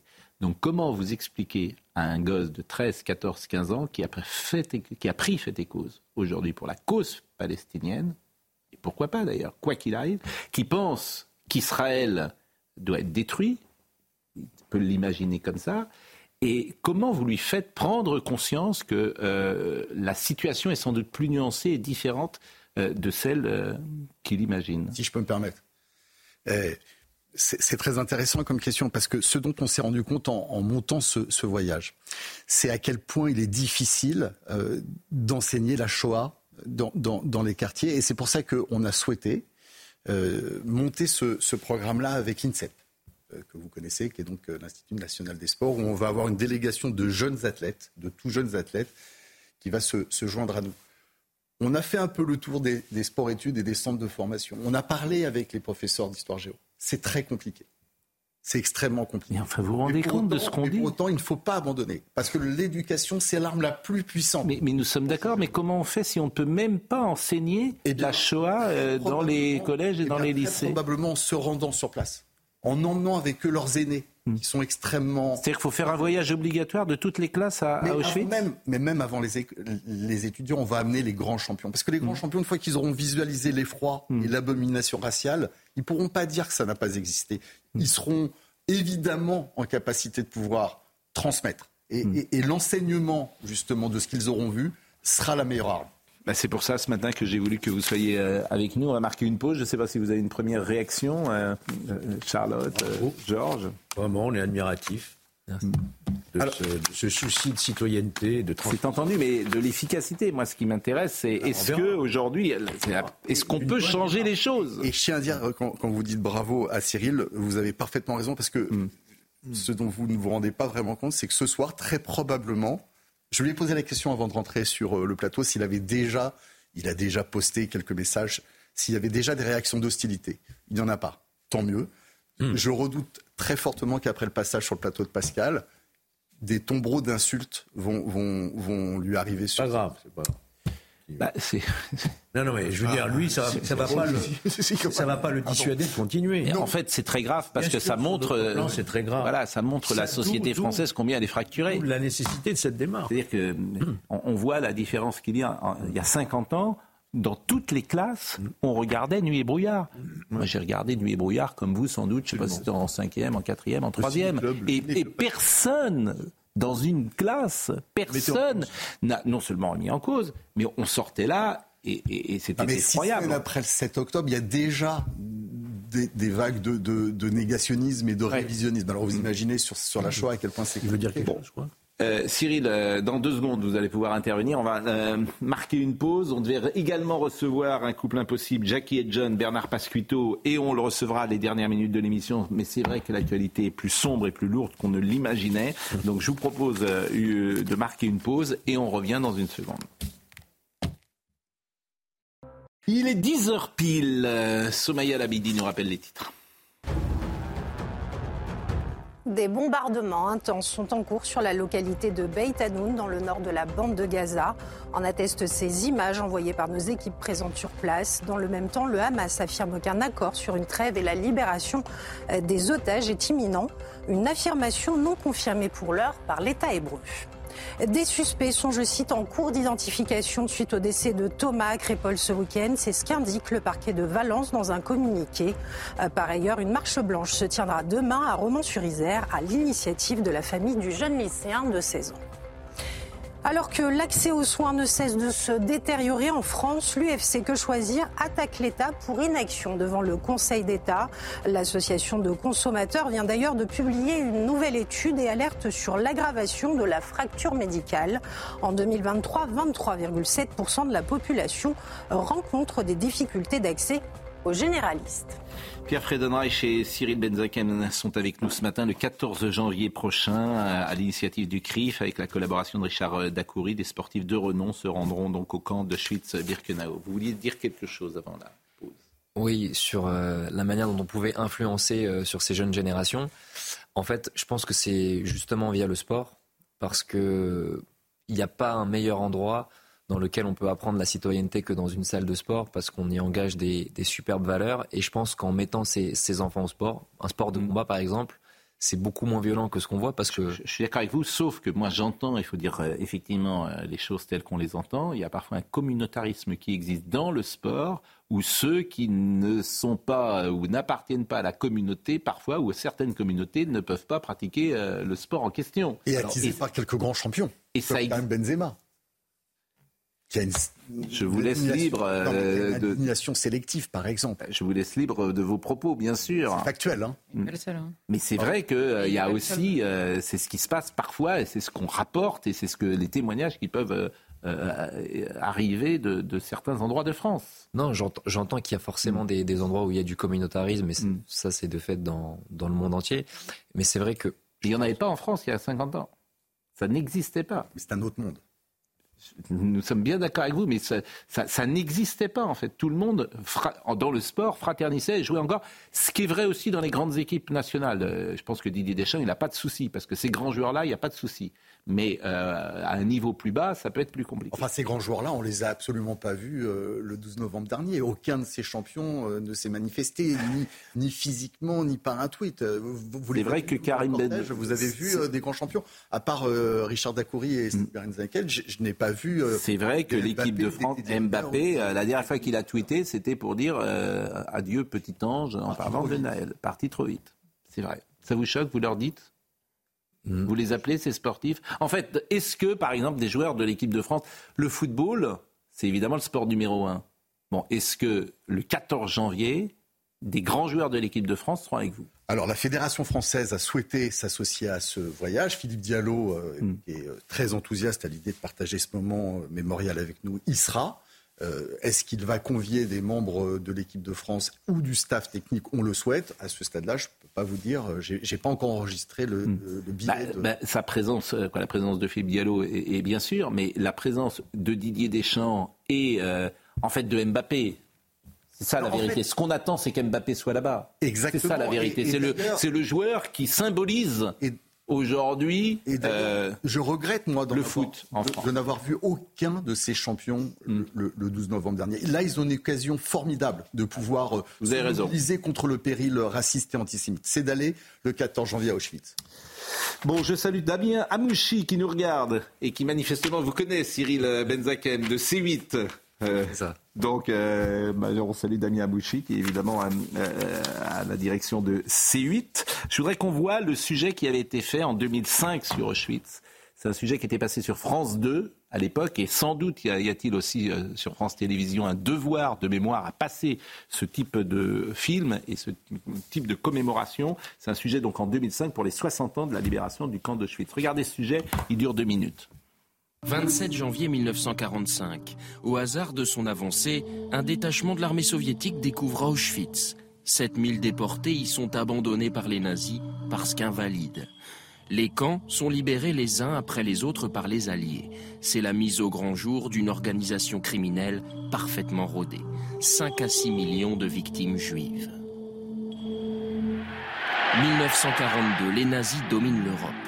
Juifs, dissidents, tziganes, prisonniers de guerre, homosexuels sont raflés, poussés dans des wagons à bestiaux. 3000 convois entre 1941 et 1944.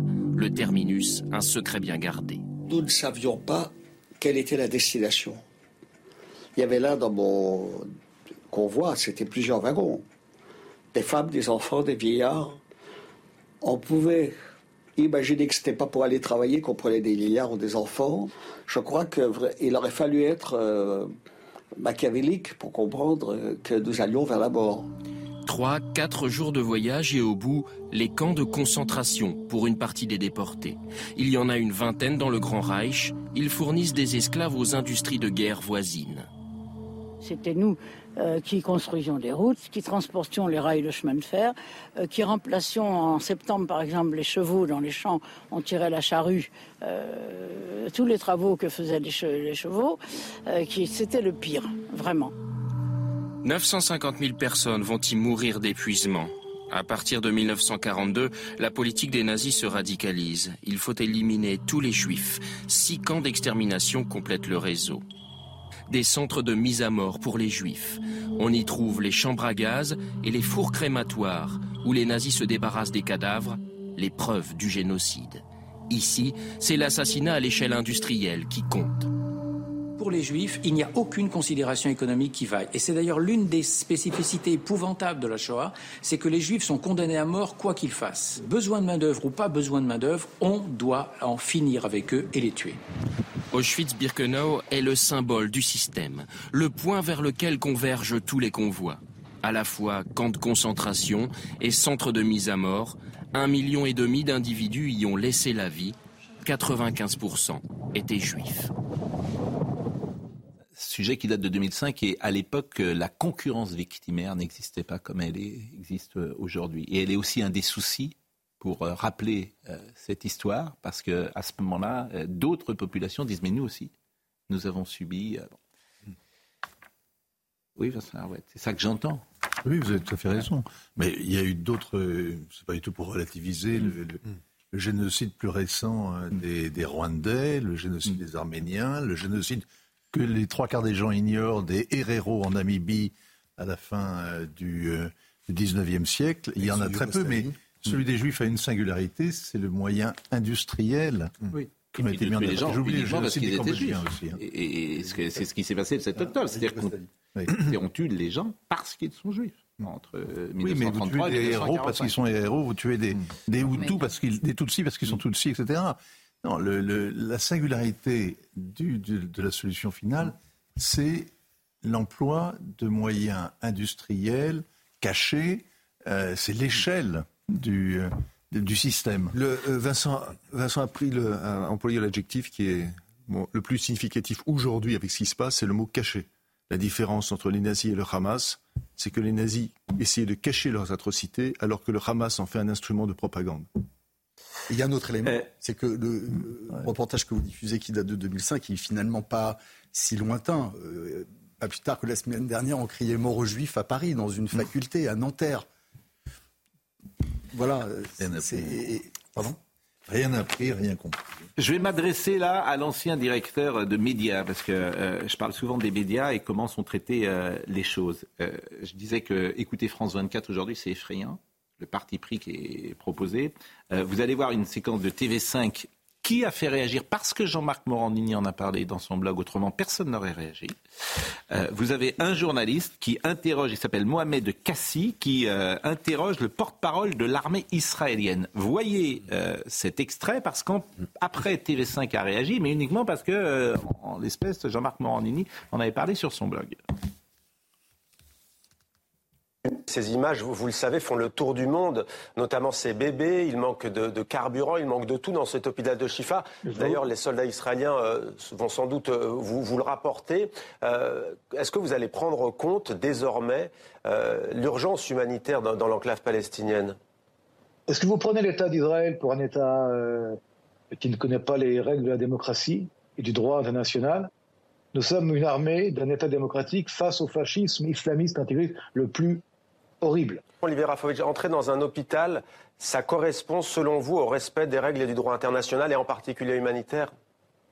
Et pour vous, un hôpital qui est utilisé comme base militaire Non, moi je ne donne pas mon point de vue, Olivier Rafovitch. Vous êtes porte-parole de l'armée israélienne, je suis journaliste, je vous pose la question.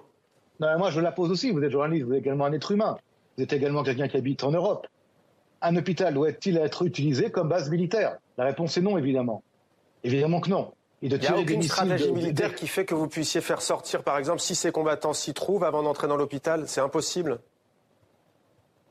Écoutez, vous connaissez le Hamas, vous avez vu ce qu'ils ont fait. Ils ont massacré des enfants, éventré des femmes, brûlé des gens, brûlé des maisons. Vous croyez quoi Qu'ils se comportent selon le droit international Qu'ils se comportent selon la, justice, selon le respect du, droit humain? Donc vous, allez vous, ici... Donc vous comportez comme le Hamas, c'est ce que vous nous dites ce soir Là, vous comportez maintenant non pas comme un journaliste, mais comme quelqu'un qui prend une bah, position politique. vous, venez de dire le Hamas, comment s'est-il comporté? Je vous demande si vous, si vous calquez sur non, eux. Non, non. Monsieur, je vous demande un peu de respect, s'il vous plaît. Vous me dites là, c'est une euh, attaque à l'État d'Israël et à Tzahal. Alors reprenez votre propos pour qu'on le comprenne.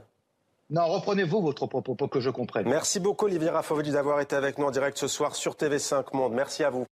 Salut la qualité d'Olivier Rafovitch, bien évidemment. Alors, euh, TV5 Monde a publié un communiqué à la fin de l'entretien mené par le présentateur de cette édition, Mohamed Kassi. Les règles journalistiques applicables à toute interview n'ont pas été respectées, ce qui a conduit à donner l'impression, dans la dernière question, que les modalités d'intervention de l'armée israélienne étaient équivalentes à la stratégie du Hamas. Par ailleurs, l'entretien ne s'est pas terminé selon les normes en vigueur de maîtrise de ah l'antenne, mais de façon trop abrupte. Mais qui a dirigé euh, des, médias. C'est intéressant ce qui se passe aujourd'hui. Je fais le rapport, le parallèle avec euh, ce qui s'est passé euh, dans la Drôme. Là, j'ai une dépêche d'hier de l'AFP qui dit toujours l'AFP qu'elle ne prend pas parti et qu'elle est évidemment neutre. Jeune tué dans une rixe dans la Drôme. Dans une rixe. Pas exactement une rixe. Et écoutez ce passage, les violences ont été provoquées par l'éruption d'une dizaine de troubles faits. Troubles faits. Troubles faits. Dépêche AFP qui ont tenté au milieu de la nuit de pénétrer dans la salle ont été bloqués par le vigile qu'ils ont légèrement blessé à la main. Il a un doigt coupé. Puis se sont affrontés avec des invités. Non, ils ne se sont pas affrontés. C'est ce que disait Vincent. Ils ne sont pas du tout affrontés. Ils sont rentrés avec des couteaux de 25 cm pour tuer tout le monde. Bon. Euh, de la soirée, selon. Voilà. Donc, ça, c'est les dépêches AFP. C'est un cas d'école, ça. C'est des cas d'école, c'est des dépêches AFP. Bon, qu'est-ce que vous voulez que je vous dise non, mais juste... C'est intéressant euh, ce qu'on vit aujourd'hui. Et je disais tout à l'heure, j'ai commencé l'émission comme ça, sur France Info et France Télévisions ce matin, 30 secondes ce qui s'est passé euh, dans la Drôme. 30 secondes. C'est-à-dire qu'aujourd'hui, il y a un biais idéologique pour les journalistes, notamment du service public. Pourquoi? Parce que dans le service public, c'est eux qui ont le pouvoir, généralement. Donc, euh, c'est les sociétés des journalistes qui ont le pouvoir. Ben si, il faut dire les choses. Donc, à France Info, les directeurs ne servent pas à grand-chose. Vous savez comme moi. Je, le fais très vite. Hein. Donc les journalistes décident. Quand ils décident, les journalistes, ils sont globalement, voire à gauche, très à gauche, très très à gauche. Donc il y a un biais idéologique et l'information est comme ça. Mais je, voudrais juste revenir sur euh, cette interview de TV5 Monde, parce que TV5 Monde s'excuse auprès euh, de, des téléspectateurs et, communique euh, sa désolation après cette interview. Mais moi, c'est pas ça qui m'intéresse. c'est la rédaction qui m'intéresse. Il, y, a un communiqué de la SDJ Non. Enfin, ça, Hervouette qui était Bonne question très probablement le plus grand expert de politique étrangère oh. euh, français. Si, si, si. Si, encore, encore. Mais, mais est-ce que. Mais, mais, à LCI, ce se serait produit la rédaction se serait mobilisée, n'aurait jamais laissé un de leurs confrères sortir une telle, une telle horreur. Parce que le communiqué de TV5, c'est super, mais est-ce que la société des journalistes a décidé de condamner les propos de leurs confrères. Est-ce que ce journaliste a été mis à pied? Est-ce qu'il a été sanctionné? Non, parce que vous savez, Ah non, vous, savez, vous comme que moi, vous savez que la confraternité, euh, qu'est-ce que ça représente? Exactement. Il n'y a jamais de sanction chez les journalistes. Vous êtes un journaliste, Ça vous dépend êtes lesquels, excusez-moi. Oui. Vous êtes un journaliste, vous êtes considéré comme un journaliste par vos confrères. Charlotte Dornelas. Vous êtes adopté. Oui. Je réagis juste sur la confraternité à quelques limites. hein. Quand vous penchez d'un côté plutôt que de l'autre, Oui. là vous êtes viré. Son... Son- très Je suis d'accord, il y, a, il y a le présentateur Météo qui avait été viré de France 2 parce qu'il n'était pas dans la ligne de. question. Il avait dit qu'il Il était un peu climato-sceptique. Il avait Même un pas, en plus, il avait, il avait fait un, Oui. un, un Il était livre viré, posant lui. certaines questions. Alors, je vais me faire l'avocat du diable. Oui. Moi, ce que je trouve frappant dans- chez ce jeune confrère Mm. qui interviewe ainsi le porte-parole C'est de l'armée israélienne, bon, quand même, bon, c'est que il fait en fait quelque chose que font beaucoup de beaucoup de- d'intervieweurs, Oui. c'est-à-dire que il cherche pas à faire dire sa vérité à son interlocuteur. Il cherche à le mettre en défaut, il cherche à le terrasser, Mais je crois il cherche à le pas. mettre en contradiction. Mais- mais- il je crois l'accable même de pas. Je- questions, je crois il ne pas. laisse pas répondre. Non, mais je je crois crois même pas. pas parce que Raphaël l'a bien pas. décelé. Bon. Il y a un acte militant. Je ne crois pas. Bon, Même mais- pas. Ah ben il y a un parti pris idéologique, Non, mais, c'est évident. mais, mais non, mais il ne cherche même pas à, à- à faire autre chose que de l'acculer. Mais si, je. Si, si Oui. on, on- Bon. on souligne le parti pris, excusez-moi, ce qui se passe dans cette interview, c'est ce qui se passe dans la dépêche AFP. Et Vincent a parfaitement raison. Ce sont des partis pris dans la manière Hmm. de, de se positionner sur une info ou d'interviewer des gens où beaucoup de journalistes sont procureurs beaucoup plus que d'être Ça, il y a une sorte de surplomb moral avec vrai lequel sur il tense, sujets, il tense l'interviewé, il n'interviewe pas, il ne l'interroge pas. Il cherche à le mettre en défaut, Exactement. il cherche à l'accabler, à le coincer. Mais il y a beaucoup d'interviews qui se déroulent comme ça. Regardez, quand vous, quand vous avez ce bien en tête, vous regardez comment ça se passe sur beaucoup d'antennes, et c'est ça. Ça dépend qui, hein. Ça dépend Oui, ça qui. dépend. Quand, euh, Oui. euh, quand on reçoit ça, Traoré, on n'est pas dans ce oui, cas-là. Précisément. Oui, vrai, précisément parce exactement. qu'il y a une manière de se Voilà, quand, positionner. de quand Quotidien reçoit Assa Traoré, euh, Il y a beaucoup de complaisance, voilà, oui. Quotidien fait attention, croyez-moi. Bon, je vais remercier et euh, saluer évidemment cette initiative Cyril Benzaken, champion du monde de kickboxing. Qui d'ailleurs, qui d'ailleurs, je le dis parce qu'il Oui. est trop modeste pour le dire, remet en jeu sa couronne le 8 février au pied de la Tour Eiffel dans le plus bel endroit qui est le Champ de Mars, qui est le haut lieu. Oui, alors Champ de Mars, République euh, plus bel endroit aujourd'hui. Champ de Mars, c'est compliqué d'y aller. Mais bon, en revanche. Et je vais remercier Pierre Friedenreich parce que, euh, je le dis à chaque fois, Pierre Friedenreich, si je fais de la télévision euh, aujourd'hui, peut-être grâce à vous finalement, parce qu'en 2010, vraiment quand je suis revenu dans ce métier, après un passage au FC Nantes, que personne ne me répondait au téléphone, personne ne m'envoyait un petit mail, etc. La Coupe du Monde 2010 est arrivée et euh, C'est la fraternité. vous m'avez engagé. Et je m'en Donc, réjouis. et alors, euh, vous vous rendez compte? Eh ben bravo. eh ben, eh ben, écoutez, hein, vraiment, moi, je, je, je, je vous remercie grandement. On va recevoir euh, Bernard Pasquito, Jackie et John, un couple impossible. Mais je voudrais qu'on écoute euh, Monsieur Moniquet parce qu'il y a une histoire absolument extraordinaire. Écoutez ça.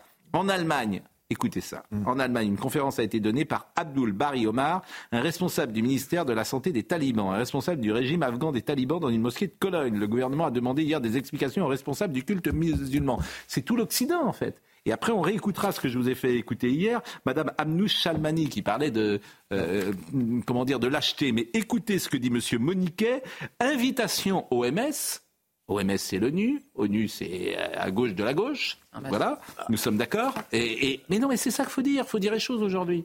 Vincent, vous, vous, vous mondiale de la santé s'occupe des Afghanes et des Afghans, c'est pas une mauvaise idée. Mais je suis d'accord, elle invite des talibans. Mais, mais c'est les talibans qui gouvernent l'Afghanistan. Ah bon, bah d'accord. Alors, Bah non, très bien. c'est- Alors, vous écoutez, fermez- Monsieur vous Moniquet. Fermez les frontières et vous n'en. Écoutez, Monsieur Moniquet. Et euh, on reçoit dans une seconde euh, notre ami Pasquito. Alors en fait, il s'est passé deux choses. D'abord, on a un taliban qui se trouve, un responsable taliban qui effectivement se trouve en Europe, mais pas invité par les institutions européennes, invité à l'AE par l'OMS, qui est une organisation de l'ONU. Et donc, il obtient un visa Schengen. Il participe à sa conférence sur la santé publique, puisque c'est un membre du ministère de, la Santé. Et puis, il voyage en Europe, en tout cas en Allemagne. Il se rend dans une mosquée qui appartient à la DITIB, la principale association musulmane d'Allemagne, qui est une, association qui regroupe des musulmans d'origine turque. Et il, fait, il, participe à, il participe à un discours pardon, il participe à un discours dans une mosquée, une conférence dans une mosquée, mais ce n'est pas la mosquée qui l'a organisée, c'est une association afghane, de, euh, une association culturelle, et les gens de la mosquée, les gens de la DITIB disent on n'était pas au courant qu'il y avait un invité, on n'était pas au courant que c'était politique. Voilà ce qui se passe, ça fait un scandale énorme en Allemagne. Une association culturelle. Oui, qui organisait ça. Alors écoutez, euh, un deuxième passage de M. Moniquet. Et manifestement, les Hollandais qui ont qui ont euh, accordé ce visa, puisque la conférence avait lieu à La Haye, ben, ont accordé un visa général qui permettait à ce, garçon, à ce taliban, ce responsable taliban, de faire le tour de l'Europe s'il le voulait. L'erreur fondamentale, elle est là. Du côté des Allemands, tout a été fait dans les temps et dans les règles dès que les choses ont été connues. Euh, hier, je vous avais écouté Abnous Chalmani. J'ai dit à Marine Lançon de garder ce qu'a dit Madame Chalmani. Ah et on va peut-être euh, tous les jours passer un, fragment de son discours tellement il était remarquable. Écoutez. Et, courageux. Et courageux. Alors, on va parler. Devant, qui elle l'a prononcé aussi Elle l'a prononcé devant? Bah, Devant euh, un certain nombre de personnes de socialistes. Lorsqu'elle a parlé du, PS, il y avait Hidalgo au premier rang, enfin, etc. Non, c'était un, un, grand, grand. Elle n'était pas à Tahiti, Madame Hidalgo? Elle était à Paris. Elle est rentrée. Elle est rentrée. Mais quand même. Bon, écoutez, Madame Chalmani, on va pas tout réécouter, bien sûr, mais c'est juste 40 secondes qui, qui éclairent ce qu'on vient de voir, tout simplement.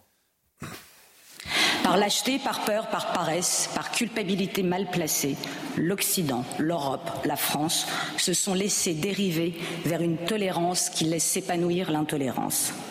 Il est un cas où la tolérance peut devenir funeste à une nation, c'est lorsqu'elle tolère une religion intolérante. Écrivait Helvétius à propos du catholicisme.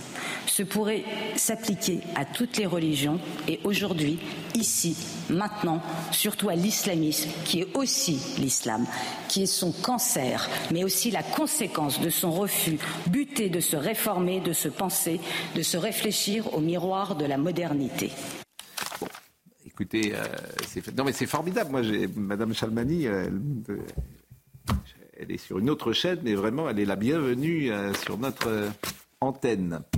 Rien à ajouter? Rien à ajouter. Demain, nous sommes le 22 novembre. Bonjour Bernard Pasquito. Bonjour. 22 novembre. Et demain, ça fera exactement 60 ans que John Kennedy est mort. Et on ne sait toujours pas, on sait qu'il l'a tué, mais on ne sait pas si Lee Harvey Oswald était tout seul ou pas. Ce qui est la thèse de Philippe Labro. Et je crois plutôt Labro là-dessus. Oui, Jacqueline Kennedy, euh, elle était persuadée qu'il y avait un autre tireur et bon, elle était assez bien placée pour avoir des impressions. Et, mhm. elle a été, euh, elle a dû se battre pour témoigner devant la commission Warren euh, parce qu'on ne voulait pas la recevoir et le prétexte était de la ne pas remuer le couteau dans la plaie. Et elle a insisté, elle s'est battue, elle a témoigné. Et ce qui est assez étonnant, c'est que la partie de son témoignage qui concerne l'attentat euh, n'a jamais été publiée. Voilà. Ça a été enregistré, ça n'a jamais été publié. Mais pourquoi ça, ça le sera un jour? Ben, ça, ça, ça, devrait, mais c'est un, un, un, des mystères, mais il y en a. C'est-à-dire que euh, quelle partie euh, exactement? Ce qu'elle a dit mais le, moment où les, balles sont arrivées, euh, voilà. Elle, n'a jamais fait d'interview là-dessus. Ensuite, elle ne s'est jamais exprimée sur, euh, dans aucune télévision, dans aucune presse? elle, n'a parlé qu'à la commission Warren. Oui, et la seule, la seule, la seule chose qu'elle ait dite euh, fermement, c'est que pour elle, Oswald n'était pas le seul tireur. Hmm. Mais euh, donc elle aurait entendu. Mais alors euh, il y a beaucoup de gens quand même qui ont entendu. Euh, donc pourquoi son témoignage plus le sien que les autres, puisque par définition il y a plein de, de, personnes qui sont en train de qui assistent à ce moment dramatique.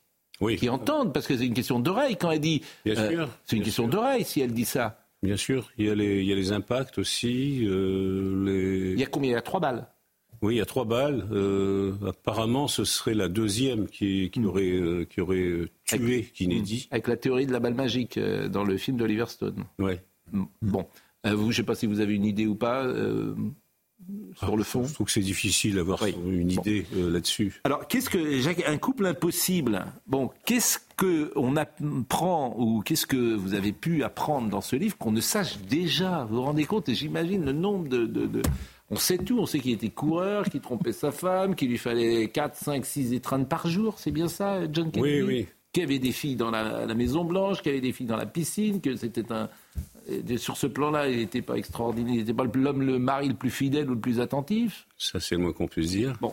Et, à part ça, Qu'est-ce qu'on peut apprendre de nouveau dans cette histoire En fait, chez Kennedy, l'adultère, c'était, c'était quelque chose de mécanique et qui ne, qui ne remettait pas en cause l'amour qu'il portait à sa femme, hmm. sa seule, la seule femme de sa vie, celle à laquelle il était persuadé qu'il allait rester marié jusqu'au dernier jour, même si Jackie a eu plusieurs fois des velléités de divorcer, ce qui était très compliqué. Avant ou, la présidentielle ou pendant la présidentielle? Ah, pendant, le, pendant, les trois ans Pendant et avant. Et vous savez, c'est très court l'histoire de Kennedy. C'est, ce, couple impossible, c'est 1953-1963, le mariage, c'est dix ans. Et il ne faut pas oublier qu'elle, parce qu'on a beaucoup parlé du jeune président euh, qui était Kennedy, quand Jackie euh, entre à la Maison Blanche, elle a 31 ans, et à 34 ans, elle est veuve, avec toute une vie à faire mm. derrière. Et ce qui est extraordinaire, ce qui en fait un couple impossible, c'est que c'est vrai qu'il y avait les exactions de, de, de, John, mais il y avait aussi une espèce d'amour euh, assez formidable euh, qui fait qu'on repartait tout le temps. Et, et, surtout, euh, trois mois avant l'assassinat de Kennedy, Jackie perd un enfant une fois de plus puisque c'était déjà arrivé. Mhm. cette fois-ci, ça crée chez eux, au lieu de créer une séparation, comme ça avait été le cas avant, euh, ça crée une espèce de fusion euh, dans le chagrin. Et tout d'un coup, ils redeviennent un couple.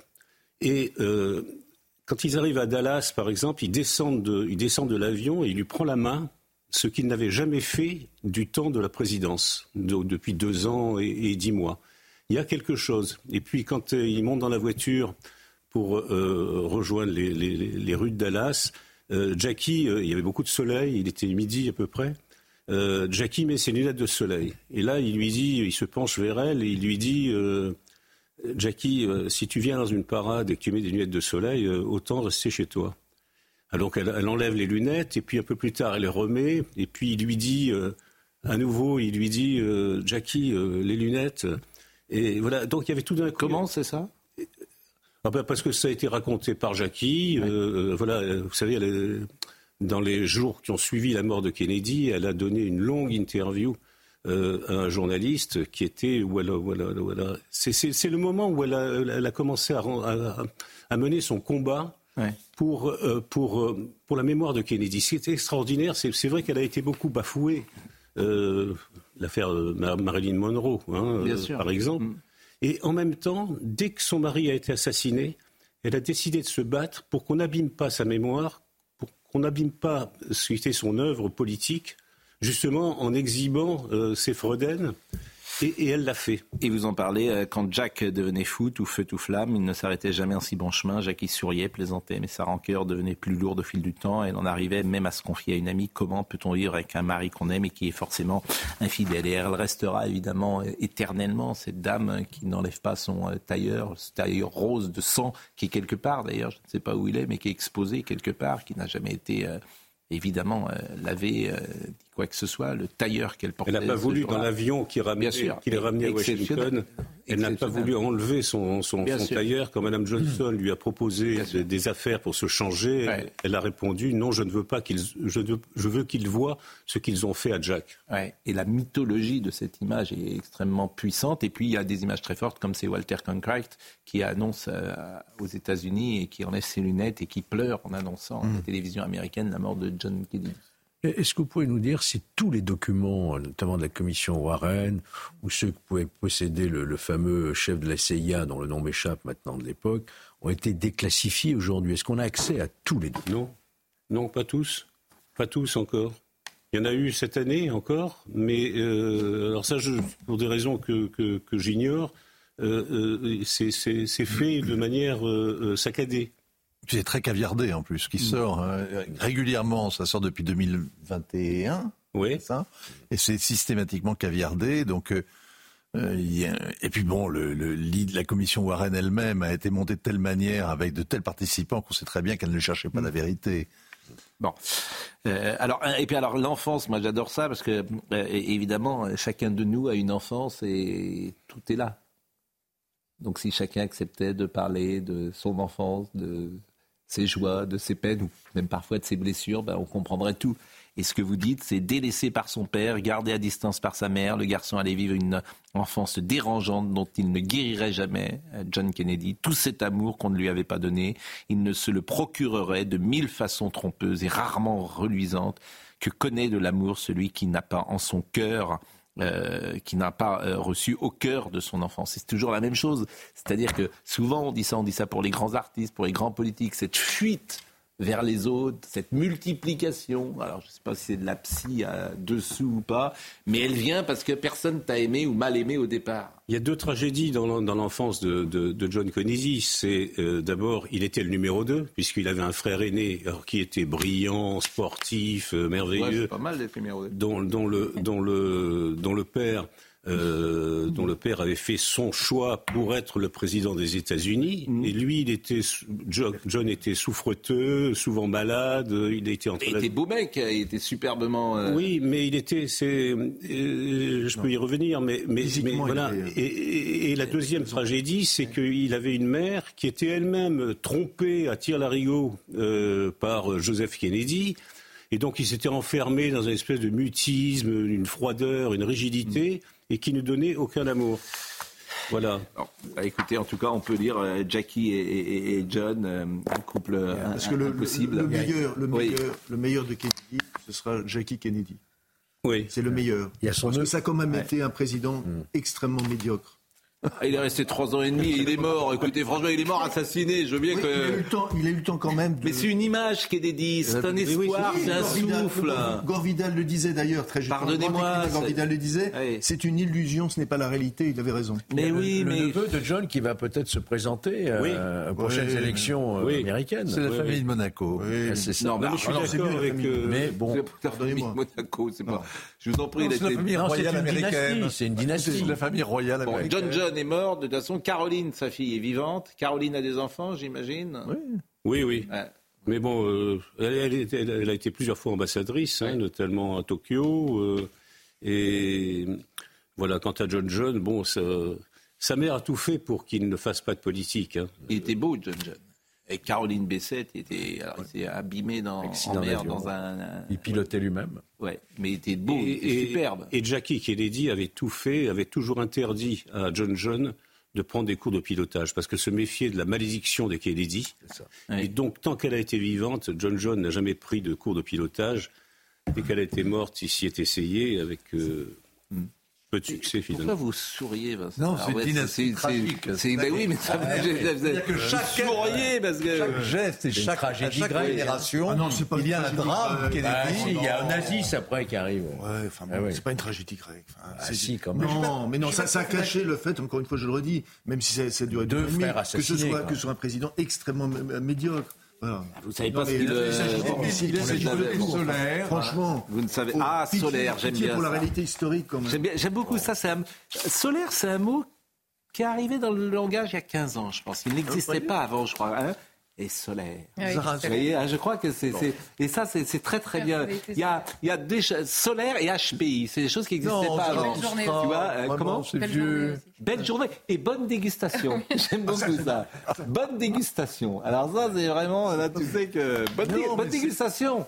Ah, c'est le début de la politique, grimée, maquillée, oui, bronzée. oui, bah, c'est la com. Quand dis solaire, c'est vraiment ça. Ah bah c'est sûr que Nixon qui transpirait euh, dans non, le mais fameux... Vous voyez pas un malade, c'est un malade, c'est un grand malade, Jean Kennedy. Mais vous voyez tout le contraire, vous voyez un homme une sorte d'athlète, oui. une sorte de beauté. Donc c'est un tour de passe-passe formidable. Mais, les, les, mais sur le plan politique, moi je suis pas d'accord avec Joseph. Bernard Pasquito. Mais c'est la, mais la mafia, mais même sur la crise des missiles, oui. on en parle. Oh là là, mais vous. Bon, et euh, Marilyn, mais Marilyn n'est pour rien dans la mort de Marilyn, rassurez-moi. Marilyn Monroe, non, je 5 pense pas. Non, mais Kennedy, c'est une, une, image comme son couple avec Jackie était. Là, je regarde ces images que je n'ai pas le droit de montrer parce qu'elles ne sont pas libres de droit. Mais la beauté de ces gens-là, effectivement, oui, c'est est, sublime. On a mis ça à la fin du cahier photo pour, euh, pour garder quelque chose de solaire, justement. Solaire. Euh, euh, oui, c'était un couple, c'était un mensonge, en fait. aussi, si on veut regarder les choses négativement, c'était un mensonge. Kennedy, on, on, voyait quelqu'un en pleine forme, qui faisait du sport, etc. C'est quelqu'un qui, hors des caméras, était dans un fauteuil roulant, ou alors marchait avec des béquilles. Drogué à mort, qui serait mort, qui serait mort très rapidement s'il n'avait pas été assassiné. Ah bon? Bah, Il avait cette fameuse maladie d'Addison qui aujourd'hui se, se soigne positivement, mais qui à l'époque euh, était euh, incurable. Ah, tous les gens de cette époque ils souffraient, ils souffraient. Vous, vous étiez pas né, Vincent Herouette, en 63. Je crains que malheureusement je me souvienne de la mort de Kennedy. Ah oui, moi aussi. ah, oui, mais vous, vous aviez déjà une trentaine d'années. Moi, je me souviens très bien. Euh, comme vous vous souvenez où on était le 11 septembre, oui. j'avais 8 ans et je me souviens très très bien d'avoir appris où j'étais à l'école, à la cantine. Je me souviens ah, très bien. À la cantine Oui. Ah Ça m'avait fait un choc. Et on disait tous, mais il a un frère. Il va, se, il, va se prendre, il va se présenter à sa place. Robert Kennedy. Voilà, c'était Robert qui Kennedy. A été et ensuite tué Robert également. assassiné. Enfin, c'est cinq ans Robert après, Kennedy, oui. cinq ans plus tard. Et Ted Kennedy. Ted Kennedy est mort. Ils sont tous morts. Non, mais... non, Ted Kennedy, euh, Ted Kennedy, il n'a jamais pu se présenter. Non, mais parce qu'il a eu cet accident. Il y a, de... ah, il y a eu cet accident avec cette femme qu'il avait tuée. Voilà. Hein.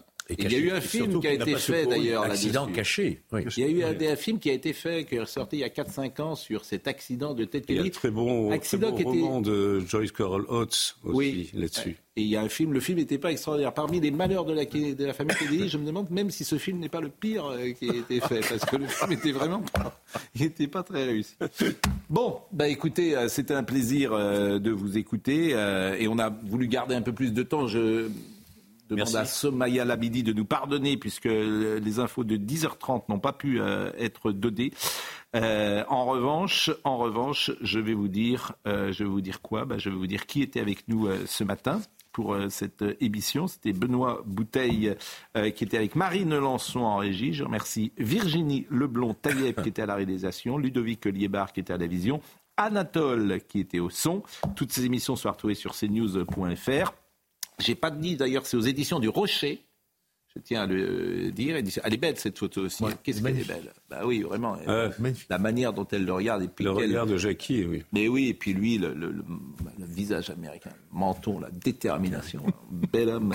Quel bel homme. Et euh, Jean-Marc Morandini dans une seconde, mais vous souriez tout le temps. Pourquoi vous souriez?